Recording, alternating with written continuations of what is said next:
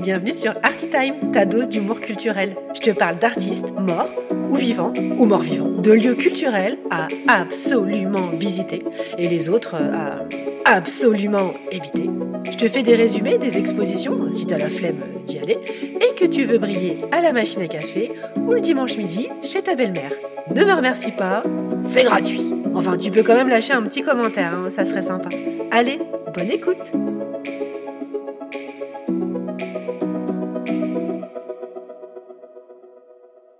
Coucou mes petits curieux. Pour ce nouvel épisode, je vais vous parler d'un lieu d'exposition parisien un peu planqué, qui ne s'exhibe pas aux yeux de n'importe quel passant et qui ne risque pas d'avoir des coupures d'électricité cet hiver. Je vais vous parler de la fondation EDF. Elle se situe à Paris, en face de l'époustouflante boutique Hermès, rue de Sèvres, et elle est à à peine 5 enjambées du bon marché.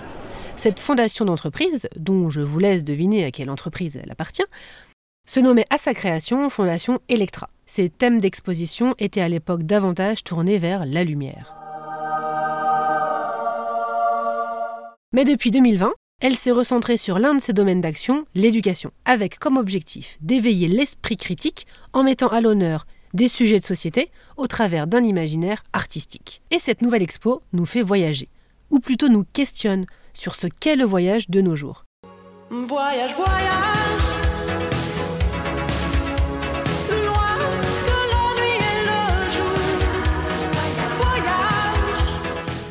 Cette expo aborde des sujets d'actualité comme évidemment la crise sanitaire, qui nous a tous contraints à repenser notre mobilité, ou encore les enjeux environnementaux, elle a été pensée par des artistes, évidemment, aidée également d'un sociologue qui apporte cet éclairage très intéressant.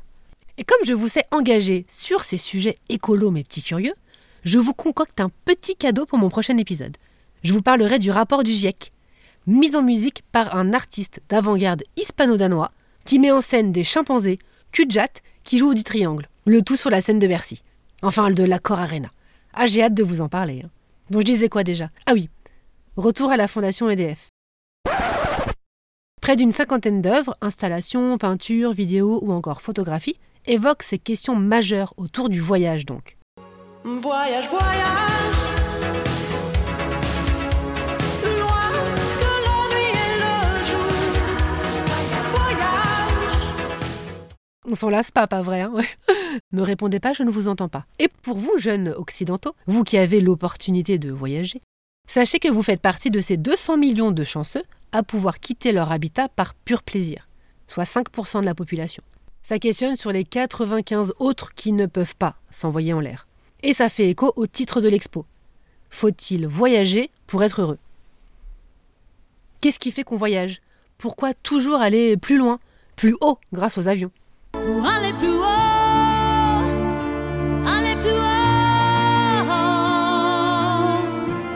Et c'est tout un écosystème qui se met en place autour pour rendre le voyage agréable depuis la révolution industrielle. Évidemment, ça crée de l'emploi, hein, me direz-vous, mais ça enquiquine la nature quand même.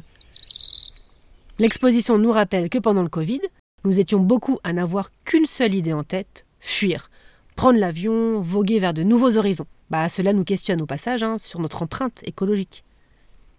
D'ailleurs, si on vivait tous comme un Américain, il nous faudrait cinq planètes et pas seulement pour supporter leur surpoids, mais bien pour leur consommation de CO2. Remarquez, nous, on devrait être à 2,5 planètes, hein. donc encore un petit effort les gars. L'occasion de vous parler de la première œuvre qui m'a plu, une vidéo qui montre un paysage paisible, avec des arbres fleuris, une étendue d'eau, bref, tout pour profiter à fond de cette quiétude. Seulement voilà, ce paysage idyllique se transforme en une sorte de hall de gare, quand arrivent les touristes qui piétinent ce lieu et le dénaturent. Une façon poétique de dénoncer le tourisme de masse. Une autre œuvre répond à ce tourisme de masse. L'artiste a placé sur le sol une soixantaine de maps-mondes pour nous interpeller sur notre rapport au monde et à l'illusion d'un plan B. Ce fantasme de terre de rechange est joliment illuminé et évoque, grâce aux sphères, un éternel recommencement. Autre œuvre présentée, celle du fameux Abraham Poincheval. Si vous voyez le mec qui avait dormi dans un habitat en peau d'ours pendant 13 jours pour une performance au musée de la chasse et de la nature. Bah cette fois-ci, il nous embarque dans un périple entre la France et l'Italie, accompagné de son gyrovague. C'est un habitacle circulaire qui en latin signifie cercle et vagabond. Et je ne pouvais pas finir sans évoquer David Ancelin, qui crée une œuvre d'une apparente simplicité, un sac à dos, type backpack, qui au lieu de contenir paréo, crème solaire et autres claquettes de plage, contient 45 kg de terreau, billes d'argile et un palmier. Sa façon à lui de représenter le voyage et les souvenirs qu'on en ramène entre nature sauvage et tourisme.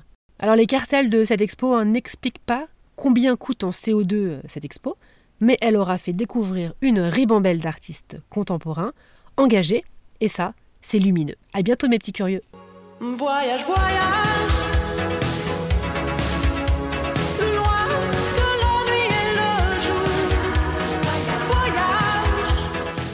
Ça t'a plu?